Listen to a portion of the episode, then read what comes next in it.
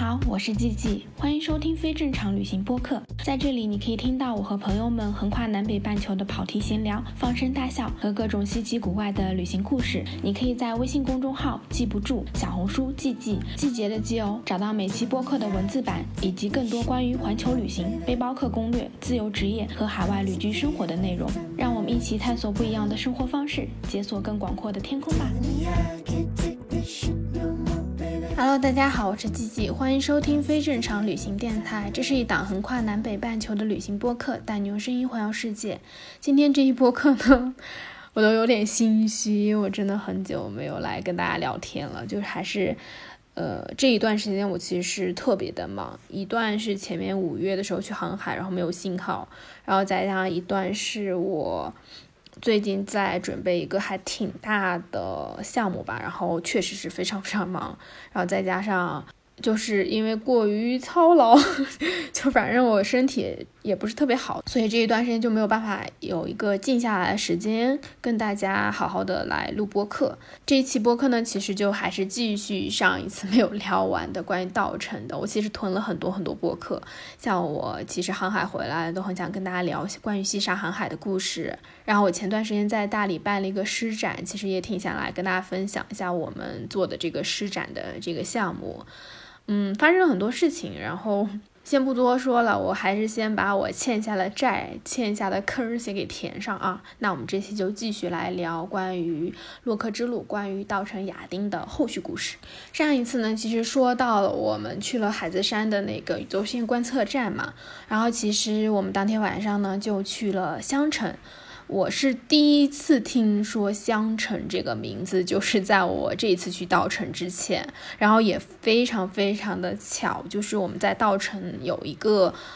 创作者和稻城当地的这些文旅局的一个群，然后有一个姐姐，她就加我了。然后那姐姐加了我之后呢，她说你们要不要去香城？她在那边有个民宿，然后可以去玩一下。我当时想说香城有什么？那个姐姐就说香城有一个很棒的寺庙，然后那边很漂亮，就是跟稻城亚丁很不一样。于是我就说好啊，那我们就可以去嘛，因为反正开车嘛也比较方便，最多就是绕个路的问题。哦，对，我要跟大家说一下，我现在人呢在泸沽湖，然后这几天泸沽湖一直都在下雨，前几天大理一直也在下雨，这就是 我为什么一直没有跟大家录播客的原因，因为实在是太吵了。所以如果你们听到背景声里有雨声的话，那就请大家稍微的多担待一下，因为我实在找不出一个晴天 给大家录播客了，就不想放大家那么多期的鸽子。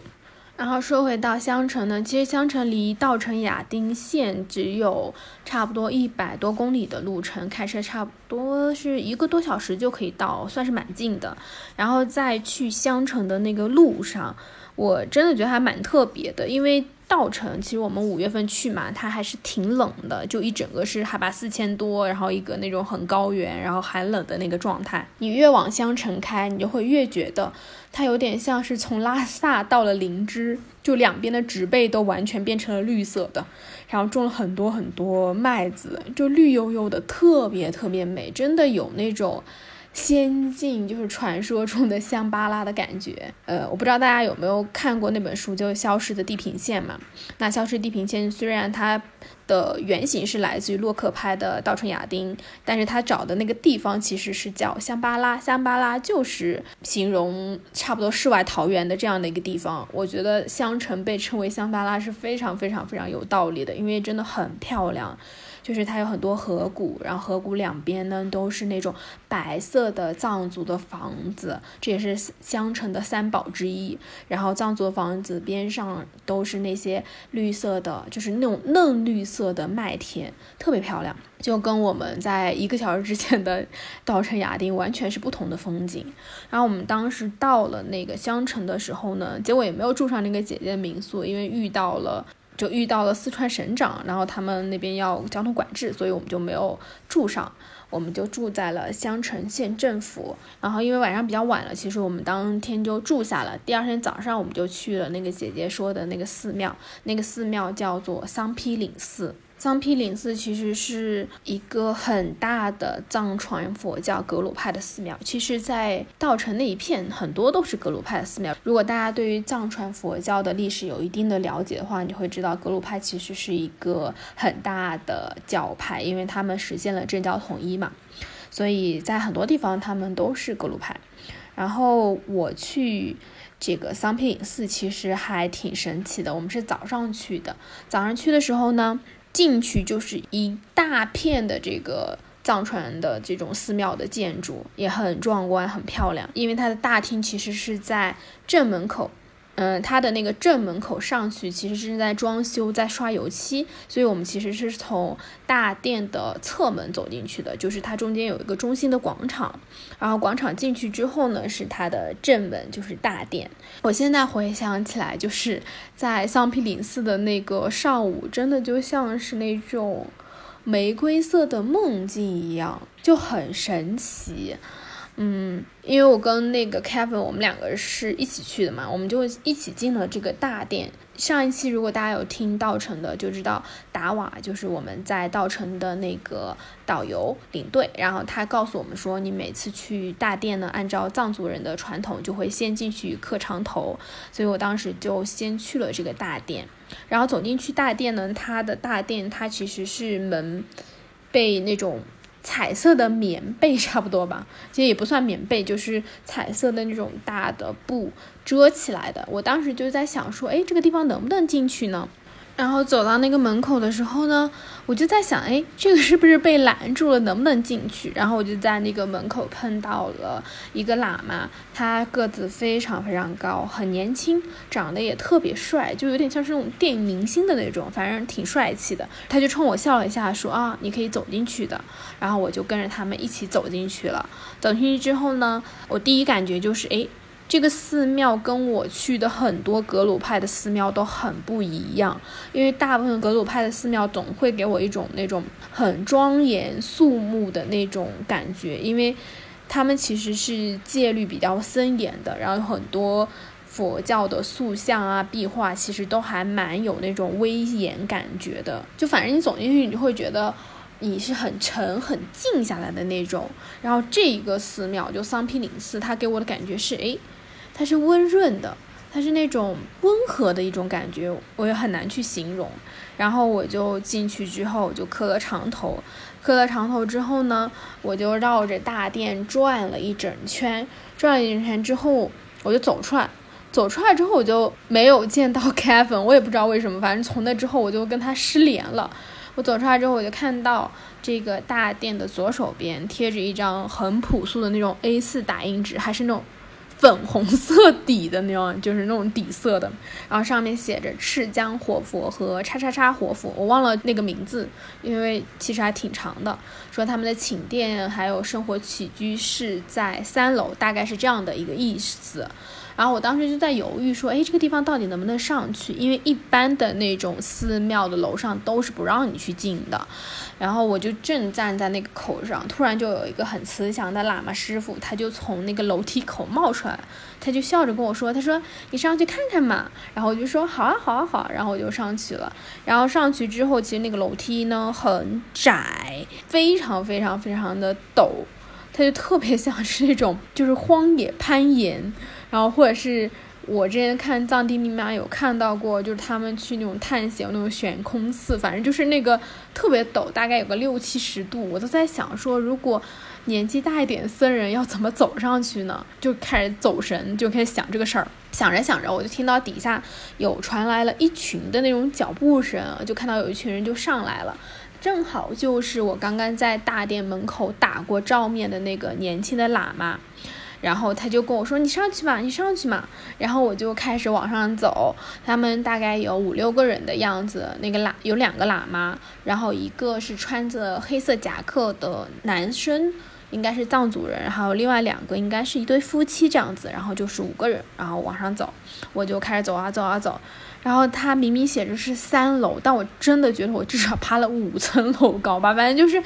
你一直在那个楼梯爬，然后一直就绕啊绕，然后爬啊爬啊爬，穿过了很多房间、很多走廊，而且这些房间都是那种木质结构，有很多很多的雕花，然后壁画，很漂亮。而且这些雕花就是那种很繁复的藏式的雕花，每一个那种飞檐，然后那个门廊都是很精美的那种，你都会觉得特别像那种盗梦空间，因为你的眼睛已经不知道。应该聚焦在哪里了？每一处它都特别的漂亮。然后我们就这样子，我就跟着他们迷迷糊糊的往上走，就爬到了整个寺院的天台。但是到了一个小平台，然后那个平台上面有一个门，门上又贴了一张 A4 纸，然后说什么什么活佛的请殿，然后请拨打电话，因为那个门上锁了。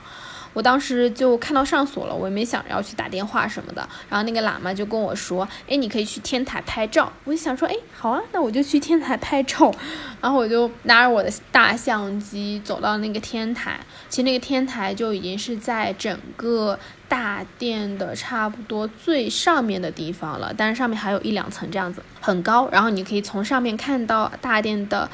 嗯，差不多二层有一个天台，上面有一些工人，他们正在施工，然后还能看到整个店前面的一个大广场，大家好像正在打扫卫生什么的，就突然拥有了一种那种。上帝视角就是你可以从上面看到底下的那种有很多小人在动，就像拍电影一样。而且大殿的它那个门窗都非常非常的华丽，它是一个完美的轴对称，就是两边特别漂亮，就特别像是那个韦斯安德森的电影，就是布达佩斯大饭店的那种，只是它是那种橙红色调的，很美。我就在那拍了一会儿，拍了一会儿我就看到。呃，在我们前面停下的那个门口嘛，因为只有我上了天台，其他那一群人都等在了那个门口，就来了一个喇嘛师傅。我想啊，他们肯定是给那个师傅打电话，想要去进去了，我就赶紧跑过去。就看到他们已经开始换鞋套什么的，我就问他说：“你们是不是要进去？”然后那个年轻喇嘛就是说：“你是不是也想进去看？”我说：“对啊。”然后他就笑着说：“他说你运气很好嘛，平时这个都不开门的。”然后呢，旁边就穿那个黑色夹克的那个藏族大哥就给我递了那种塑料鞋套，我就把相机放在了门口的椅子上。其实那个喇嘛就跟我说：“没关系的，你可以带相机进去的。”我想了想啊，相机那么重，而且很多地方都出于尊重嘛，其实室内都不太让拍照的。嗯，我就跟他们一起进去了那个雕花大门。走进去之后，走进去之后呢，就是更多的房间和走廊。然后每一个房间呢，好像都是不同的活佛，它有几世几世的活佛，或者说不同称号的活佛，还有一世的住持、二世的住持，反正就是。各种活佛和那种高僧的寝殿、起居的空间，还有他们的会客厅。然后每走进一个房间呢，他们都会跪下来磕长头。磕完长头之后呢，就会，呃，顺时针朝拜房间的每一件家具，比如说床，比如说是沙发。比如说是一些供奉的佛龛等等，就会沿着那个把它朝拜一遍，然后会把额头靠在那个沙发的那个软垫或者把手上，然后每个人手里可能都拿着一叠钱，就会供奉一点钱。就是每一个房间基本上都是那种特别金碧辉煌、特别华美的那种，它都是那种浮雕的图案，然后金光闪闪，基本上就跟镀金的一样。超级精美，但是其实房间里面的摆设并不是特别多，它可能都只有两三件家具，只是每一件家具真的是非常华丽，真的好漂亮，好漂亮，就是感觉集了所有藏传佛教的这些艺术的精华都在这个房间里面了。然后那个年轻喇嘛就特别好，每到一个房间，他就会给我介绍说，哦，这是哪个活佛的房间，或者说说谁谁谁哪个上师高僧曾经在这里住过。就这样，我就跟着他们，在他们身后就穿过了很多很多个房间，因为他们其实很虔诚，所以每一个房间对他们来说可能都是可以去祈福、可以去朝拜的。转完之后呢，我们就会穿过了一个很长很长的长廊。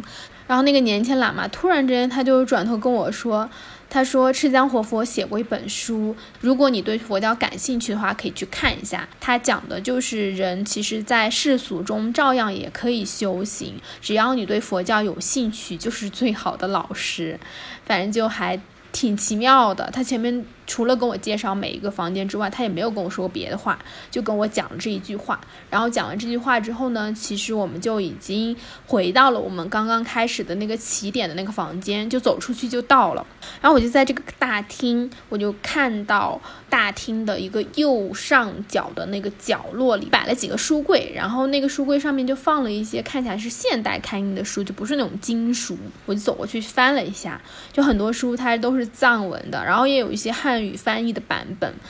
感觉是给大家普及佛教知识的，像一个很小的图书馆。但我自己其实也没有看太懂，我就是很想去翻一翻。等我再抬头的时候，我就发现所有人就跟我一起走那一群人都已经走出了那个大厅，只剩下了那一个替我们开门的喇嘛大叔，就他在等我，应该是等我走出去，他可以把门锁回来。我就有一点不好意思，我就说啊，那我赶紧走，因为人家在等我嘛。然后他突然间就冲我就招了招手，让我过去。我就很疑惑，然后我就跑过去，跑过去之后呢，他就拎起来一个铜壶，然后就示意我就把手摊开，然后往我的那个右掌心倒了一点水，然后就跟我说让我把这个水喝掉，再拍一拍这个额头。但其实他不会说汉语，我也不懂藏语，我们俩就是全程肢体语言交流，但我大概就知道这个是那种圣水有祈福加持的意思。他就只给了我一个人，我觉得也很奇妙，然后我就说嗯谢谢，然后我就走出了那个。房间，然后拿起了那个留在外面的相机，你好像就是从一个梦境中回到了那个现实的世界的那种感觉。我走出那个房间之后呢，我就发现，哎，就只剩下了我一个人，我就开始沿着我来的时候的那个楼梯往下走，就特别陡。但是我往下走的时候，我也不知道为什么，我就没有走回去我来时候的路，我就看到前面有一对藏族的夫妻，他们在前面走廊的尽头。我就看他们进了一个房间，于是我就又跟着他们进了那个房间。结果那个房间呢，它就是另外一间，就不知道是哪个高僧住的地方。我又进去转了一圈儿，再转了一圈之后呢，我就走出来。走出来之后呢，这一对夫妻也不见了，就很奇怪。我就走过了一个很空旷的大殿，然后走过那个空旷的大殿之后，它就变成了一个。有点像是阁楼，就大家像 loft 那种阁楼，然后那个阁楼是一个很长的长廊，然后它正对着就是佛像，因为大家都知道很多佛像塑像都非常高嘛，它有十几米，所以我们其实是有点像是在 loft 二层上面，我站在那个长廊上，我正对着佛像的其实是他们的头。就我不知道为什么，我突然间爬到了这个地方，然后那个走廊是很昏红色的，因为它所有的那个油漆壁画都是那种红色的样子，就很昏暗。但是我一个人站在那一整个地方，它的头顶上全都是。各式各样的曼陀罗弹成的那个画，那上面的柱子的雕花是我迄今为止见过最精美的雕花。它有雕花，还有盘龙，然后你可以非常非常非常近距离的看到那个佛像。其实因为是格鲁派的寺庙嘛，他们就是宗喀巴大师和他的两个弟子，然后还有释迦牟尼佛。我就这样子一个人，然后慢慢的穿过这个长廊，然后我就站在那里，看了很久很久很久的那个佛像。你突然之间就很珍惜那个时空，它不只是那个空间，还有那一段在那里的时间，因为它好像只是独属于你一个人的。我就在那里看了很久，看了很久之后，我穿过了这个长廊，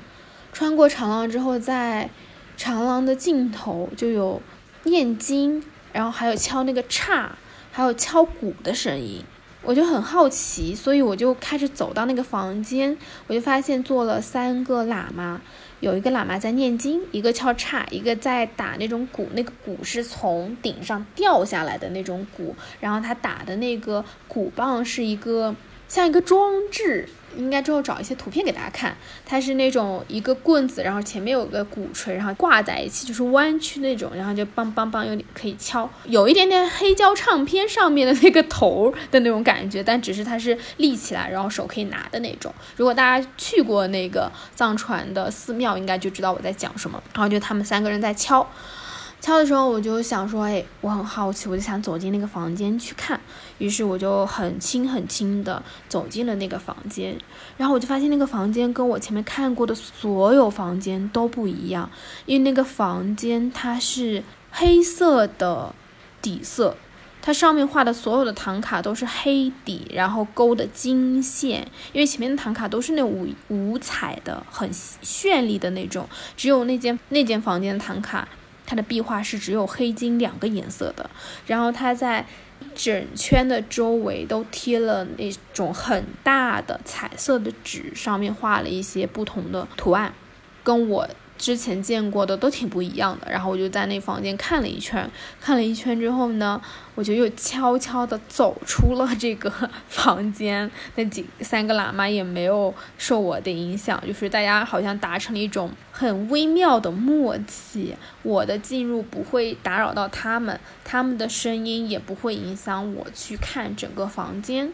然后我就慢慢的走出去，走出去之后呢，我就发现。我走出了整个大殿，本来我是在这个店里面转嘛，然后我就从那个楼梯走走走，我就发现我在整个店外了，然后我就再听那个声音，就是我才听到哦，原来那个念经声其实是响彻整个寺庙的，可是很神奇，在我走到那个房间之前，我就是没有听过那个声音，也不知道为什么。然后我又走出来那个大殿之后呢，我就走到大殿的另外一个门。我前面是从它左边的侧门进去的，我现在就转了一圈走到它右边的侧门，然后我又走进去，又走进去之后呢，然后就碰到一个喇嘛师傅，他说：“呀，你进来了，然后你要不要转一圈？”然后我就跟他说：“我已经转过一圈了。”他就说：“转三圈嘛，转三圈。”然后我想了想，哎，我说：“好吧，那我就转三圈。”于是呢。我就又开始转，我转的时候呢，前面就有一家人，其实是一对中年的夫妻带着一个老爷爷，然后他就在前面走，因为那个路它只有一条嘛，我就在慢慢的跟在他后面，然后我当时就在想，哎，其实老爷爷走得很慢嘛，他就是腿脚不太方便，然后我就想说，好吧，那我就跟在他们，可能这就是佛在告诉我说，这一次。我要很仔细的去看一看我前面看过的这些佛像什么的，慢慢的看，然后就在那里想想想，逛逛逛，就这样子，然后走到了那个主要的佛像前面，他们就停下来了，停下来在那里上香点灯嘛，然后我就绕过他们就往前走，我绕过他们，其实没有走几米吧，我一抬头，我就看到侧面的柱子上贴着一张海报。我当时就笑了，就就觉得天哪，这个世界好像在某一个时刻它相连了，真的很奇妙。就是你们知道我在海报上看到的东西是什么吗？其实那海报是那种很陈旧的那种风景画报，感觉像八十年代的那种。然后上面画的是印度菩提迦叶的那个寺庙和他们的菩提树，那个地方其实就是释迦牟尼成佛之后在那边打坐的顿悟的一个地方，算是佛教很多人都会去朝圣的。我在二零一五年的夏天去了那个地方，然后在那个地方待了几天，每天我就在菩提树下等着，要么就画他们。的佛像的壁画，要么就在那蹲着捡菩提叶，然后你在那一刹那，就是那种感觉，冥冥之中我会在那一个地方停下来抬头看，因为那条路我在转第一圈的时候就已经走过了，可是我完全没有看到那个柱子上有这张海报。就突然间觉得有很多那种奇妙的连接，它会指引你来到很多地方。即使二零一五年，也就已经真的是八年前的事情了，在八年之后某一个时空，它突然就连在了一起的那种感觉。走了一圈之后呢，又碰到另外一个喇嘛，他坐在那个蒲团上，然后他又来问我说：“哎，你是哪里的？”我就又回答了一遍，我说：“啊，我是浙江的。”然后他就跟我说：“你去转后面嘛，你去转一下后面。”我就说：“好，那我去转一下后面。”就是在这个大殿的后边，它还有一个后殿。后殿呢，它是很多金色的塑像，就有一整排的那种金色塑像在那边。我之前转的那一圈转的是前面，所以我还没有转过后面的。于是呢，我转了第三圈，我就走去了后面那个殿，把所有的那一排的塑像又看了一遍，然后我才走出来，走到了整个殿、整个那个庙宇的外面，然后我就看到 Kevin 在。下面的一个地方，在那个白塔上，我就看到他了。我起码有在那个地方待了一个小时吧，我从来没有碰到过他。但实际上，整个寺庙的人非常少，真正可能游客不到十个人吧。就是其实很容易碰到，但是而且后来我跟 Kevin 说，他说他也去转了我前面走过的很多很多那个房间，但我们俩就是没有碰到。就是整个在桑皮岭寺的长段的时间。我后来的回想，就是好像有一种无形的指引，因为每一个决定，比如说你要去哪里，或者说你应该去干什么，都是有人在指引我的。你好像就是被那种神奇的力量牵引着，然后在这些地方穿梭，就是一种很奇妙的感觉。它就像是我做了一个。非常非常美妙的梦，然后在这个梦中穿梭了很多不同的时空，对，然后还挺推荐大家去逛一下桑皮林寺的，因为我真的很喜欢。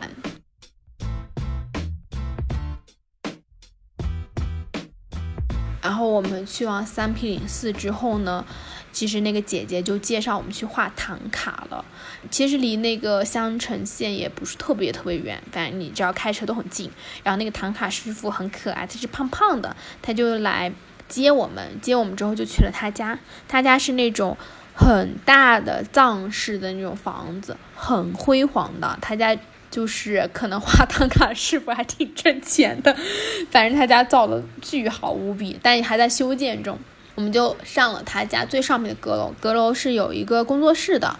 嗯，就有一些那种小桌子是可以给大家学唐卡的，然后中间有个房间是这个师傅本身自己在画唐卡的，然后有很多他现在画了一半的线稿，都巨大一幅，可能都有那种四五米这样子宽和高的那种唐卡，他说是给很多寺庙去定制的那种。嗯，他就给我看了很多。他说他也在画一些他自己家金糖的那个唐卡，就是他说自己家就可以画很精细，慢慢的画。然后我就跟他聊天嘛，聊天就聊到，你知道这个事情有。多奇妙吗！因为我跟 Kevin 我们俩都从泸沽湖来嘛，然后那个师傅就跟我们聊到说，哎，你们俩从哪来？我们就说泸沽湖，然后师傅就跟我们说，他在十几二十来年前吧，在泸沽湖周围画过很多很多壁画，就是这边有个县城叫永宁，然后永宁县的扎美寺就是他画的，算是当地比较出名的一个寺庙了。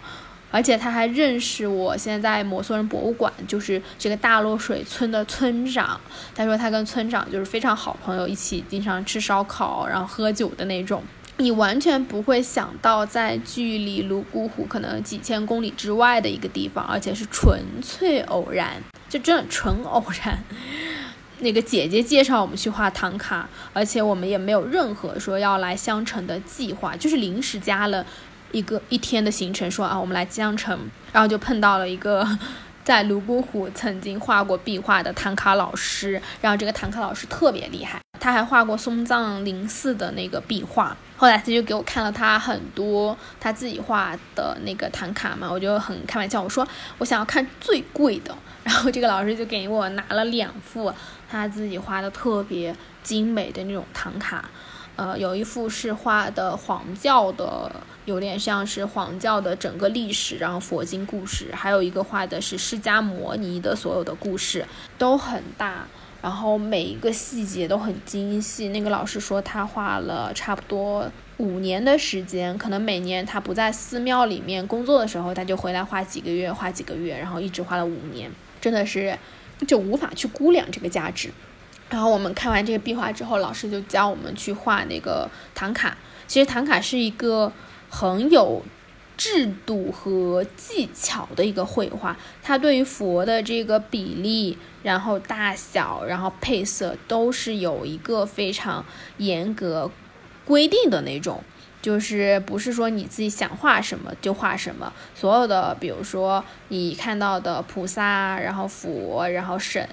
这些，它都是有固定的形态的。那我们画的是一个菩萨的那个头，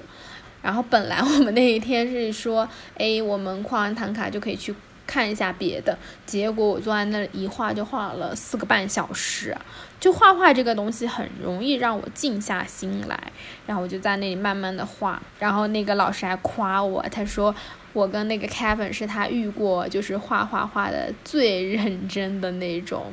就特别的好。然后是他开唐卡班最好的学生。然后他还跟我说，如果以后我想学唐卡，可以去找他，然后可以跟他一起去学。啊，就很开心。后来呢，这个老师起他还托我们把那个一组三组的供水碗送到那个宁浪县的一个寺庙，因为他想要捐给他们。那个寺庙就属于比较朴素，然后没有特别好的那种供水的那个碗，他就托人在拉萨买了，嗯，三组，一组是七个碗，一共是二十一个碗，真的很贵。就是差不多一组要一千多，我才知道原来这些就是很精美的这种供奉的器具有这么贵。但是想想也是啊，就是很多这些器皿啊，因为他们的做工，然后其实都很考究，也花很长很长的时间。我们就在香城花完了唐卡，其实已经半下午了哦。中间这个唐卡老师还请我吃了午饭，就是因为。他本来想说可以做那个荤菜，但因为我自己吃素，他就请我们吃了那个人参果。它不是我们想象中的水果的人参果，是那种藏族的一种，有点像根茎类的，然后吃起来又像粉粉的山药的小小的这个东西，大家可以搜一下，我也可以贴在那个播客的文章里面，大家可以去公众号看吧。那个很挺珍贵的，我我们之前在饭店吃的时候，那一小碗人参果的酸奶就要六十块钱。然后老师直接给了我一大碗满满的人参果，没有酸奶哦，就他给了我一一碗满的，还请我们吃了他们家的奶疙瘩，然后那个奶疙瘩巨好吃，就奶味很浓又很酸，我就说好好吃，最后老师就让我带走了一块儿，我真的觉得我好离谱啊，就是连吃带拿，然后我们拿走了那个奶疙瘩，然后就又开车去了香格里拉。嗯，从香城去香格里拉其实就不是特别远了。如果大家真的时间很充裕的话，我还挺建议大家就是从香城，然后去奔子栏，然后还可以去雨崩，然后去梅里雪山，然后再绕回那个香格里拉。但是因为我们时间有限嘛，我们就直接去了香格里拉。在去香格里拉那个路上，我们就见到那种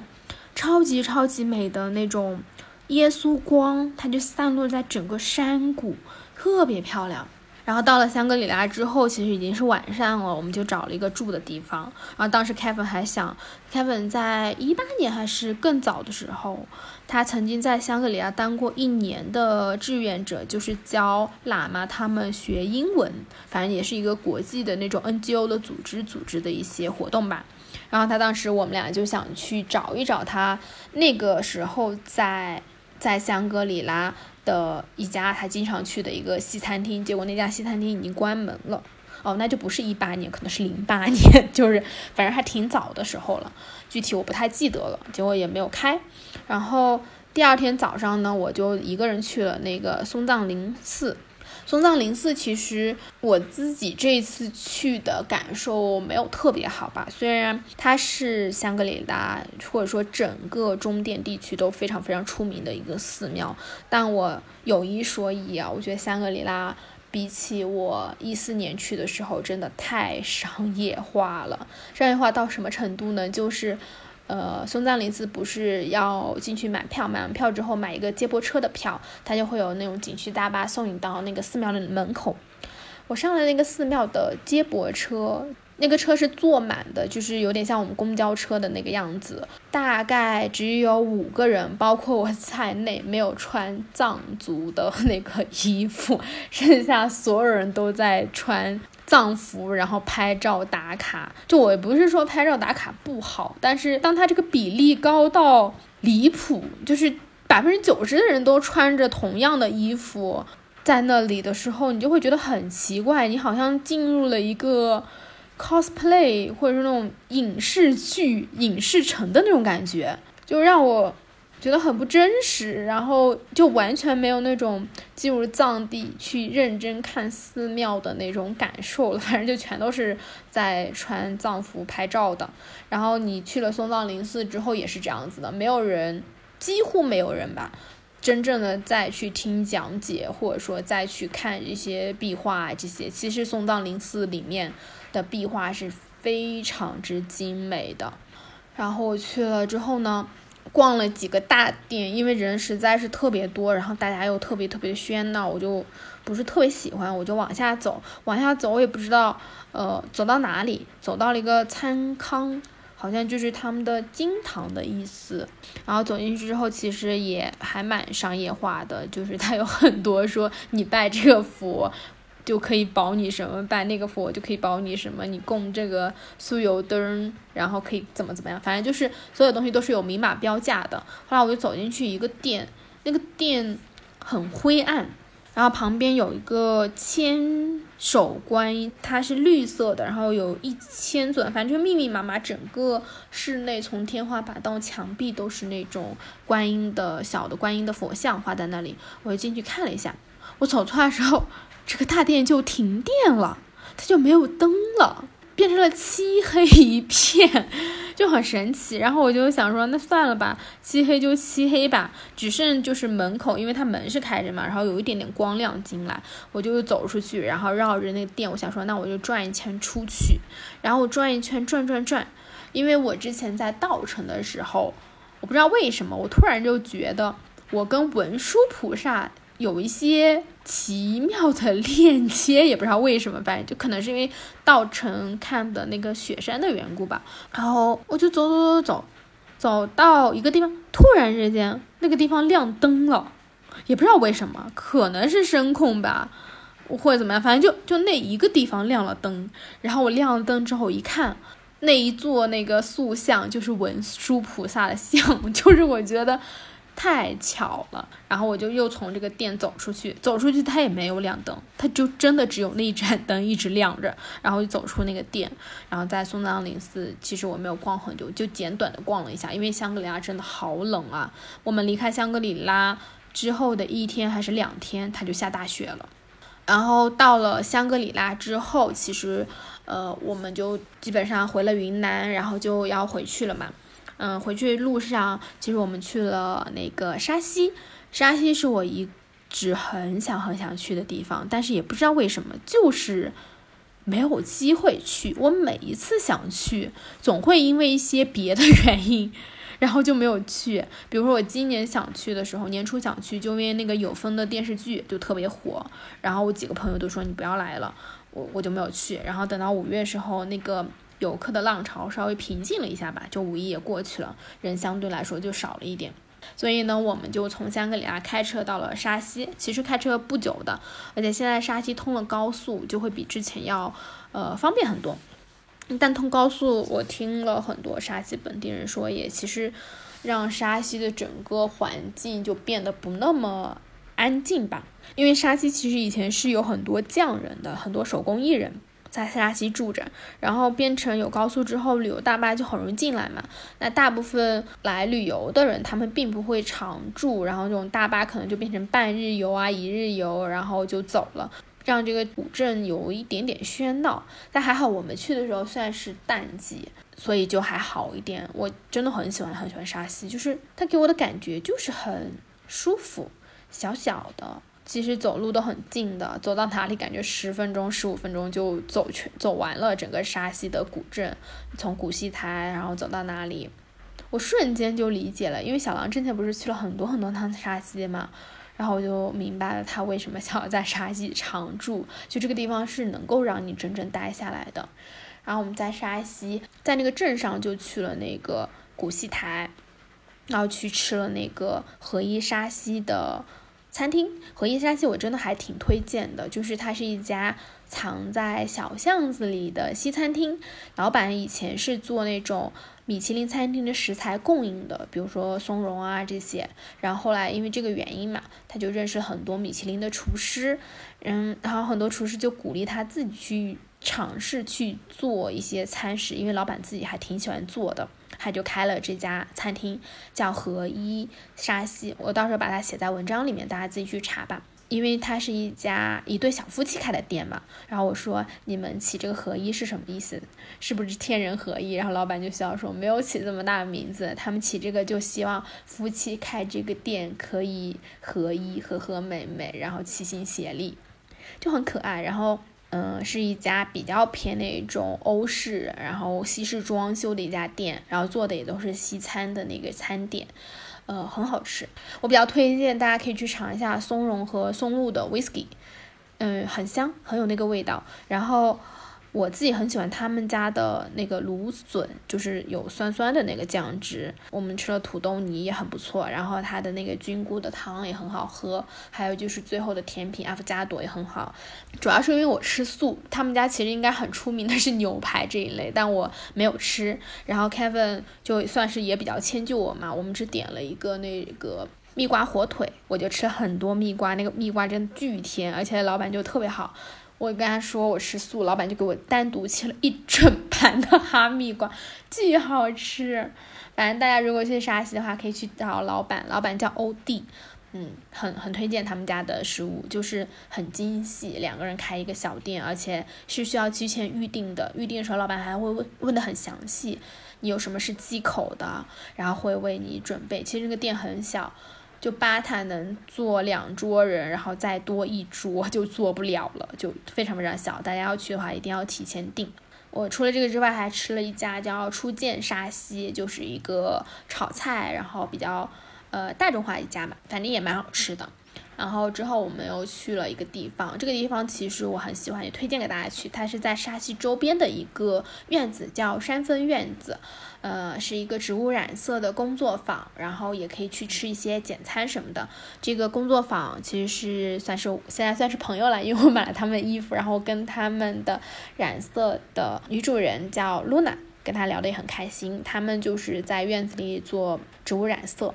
然后他们家造了一个树屋，巨可爱，就在他们家厨房的顶上，然后给小朋友造了一个小房子，然后你就可以坐在树屋底下看到整个院子。然后男主人叫小柯，是玩音乐的，他们有时候就会在院子里面一起唱歌，一起。几个朋友弹奏乐器，就真的是过着还挺隐居的生活。因为山峰院子在的那个镇，呃，在的那个村其实就已经不在沙溪古镇上了，你得开车才能到。如果大家喜欢这种植物染色，因为你可以去那边学植物染色的体验，然后也可以去买露娜的衣服，就很推荐大家去玩。那个树屋真的巨漂亮。然后去完这个之后呢，我又去了几家，就是算是隐藏在村落里面的那种小小店吧。一家是叫宇宙面包，很出名，但那家我们去的时候它已经关门了，就它上午就卖完了。如果大家要去买的话，就早点去买，因为他们好像一天只卖限量的面包，之后就不卖了。还有一家叫边境芝士，就是 Border Cheese，他们是一个。一个男生，他做了十几年去死，去了国外，然后藏区，然后最后才在沙溪静下来做这个芝士，做的非常非常非常好。如果你是比较热爱红酒、热爱芝士的，那我很推荐你去这一家。但他们家非常之难找，建议你们可以提前加一下老板的这个微信，然后找一找这个地方。然后我们当时去他们家其实是盘了一个。古院子，然后单独改造成了一个做芝士的小工厂，然后还有一个很大的就是无菌的冷藏室，然后放了很多芝士，我我自己是很喜欢的，呃，推荐大家可以去逛一下。然后还有一家是半山咖啡，半山咖啡就还挺网红的啦，就是它在半山腰上可以看到整个沙溪的稻田。嗯，他们家的 酸辣粉很好吃，然后小杨说他们家的奶茶不太好喝，不建议点，所以我当时就没有点。总之，沙溪就是还是这个挺值得去逛的一个地方。我们在沙溪很神奇，我们第一天住的是 Kevin 的朋友家，然后他们家也很好，然后后来老板还请我们吃饭了，就真的特别好，蹭吃蹭喝。那其实我们到了第一天晚上，就有个姐姐她说，呃，他们家叫芥香居，对我要疯狂安利，因为这个姐姐真的太好了，也不算姐姐，叫阿姨了，因为她跟我爸爸妈妈一样大，我跟她女儿是一样大的，就是叔叔阿姨就特别好，她就一直喊我去喝茶，然后他们家是开民宿的。我觉得这个名字也起得很妙，因为他们两个人都是昆明人，然后想要来沙溪养老，所以就开了一家小的民宿。呃，借就是借住的借，然后乡就是家乡的乡，就好像是借了别人的家乡居住在这里。嗯，很有意思的一家民宿，也很漂亮，因为阿姨种了非常非常多花。然后我就去找阿姨喝茶，然后喝着喝着就就好神奇啊，因为。刚刚有说到嘛，就是阿姨的女儿是跟我一样大的，然后他的女儿也在加拿大待了很多很多年，跟我差不多是同时间去的，只是我后来回来，他女儿是今年才刚回来的，就越聊越契合。包括 阿姨也很担心，就是哎结婚的事情、找男朋友的事情，然后女生一个人在外面的各种各样的哎父母会有的一些担忧嘛，就聊特别契合。就我们那天晚上。就跟叔叔阿姨在喝茶，然后又喝了叔叔的梅子酒，聊到了凌晨一点钟。然后聊到一点钟的时候，阿姨就跟我说：“你要不就搬我们这里来住吧，我们这里还有空的客房，你要不要搬过来？”然后我就想一想，我说：“好，那我明天就搬过来。”于是呢，我第二天我就搬到这个芥香居住了两天嘛？还是三天？我有点不太记得了。就是在沙溪，你会有很多很奇妙的缘分，然后你会遇到很有意思的人，而且这些人是你很愿意去跟他们聊天的。大理可能会更年轻化一点，有时候对我来说，我觉得它有一点点太多社交了。我每次去大理，我会觉得我精力耗尽，但在沙溪就是你可以放松下来的一个地方。我们有一天，我们还去了那个喜林苑，喜林苑在沙溪的还比较远的一个村子里，开车可能要。小一个小时吧，但那个地方巨漂亮，它建在了一个水库前面，然后那边有一个石窟也很值得一去看，叫做石龙村，在那个地方。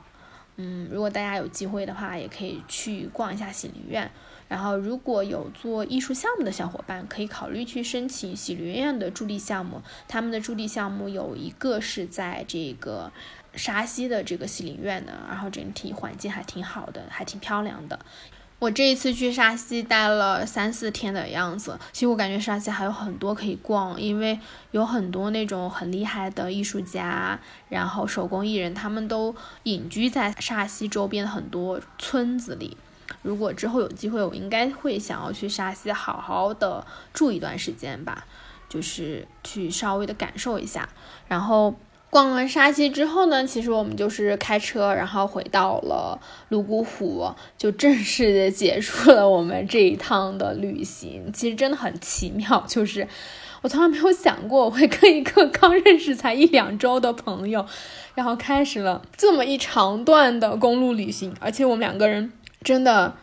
在路上玩的都还很开心。而且还有这么这么多的奇遇，这个就算是我们整个洛克之路稻城亚丁系列的最后一期了。接下来呢，我其实也挺想问一问大家，想要去听什么样的内容，然后欢迎大家可以给我们留言，然后也欢迎大家就是加入到我们的听友群里面。所有的听友群信息在播客的文字栏，你可以扫二维码，或者是你看播客的置顶评论，也有加入听友群的方法，这样你就可以跟很多很多来自全世界各地的小伙伴一起聊跟旅行相关的话题，甚至大家可以约着一起出去玩儿。然后，如果大家需要看播客的信息，因为有太多朋友在底下留言说：“哎，你这个背景音乐是什么？哎，你到底去了这些地方？”其实我每一期都会打在这个公众号的文章里，大家直接关注我的公众号，叫“记不住”，就是季节的季。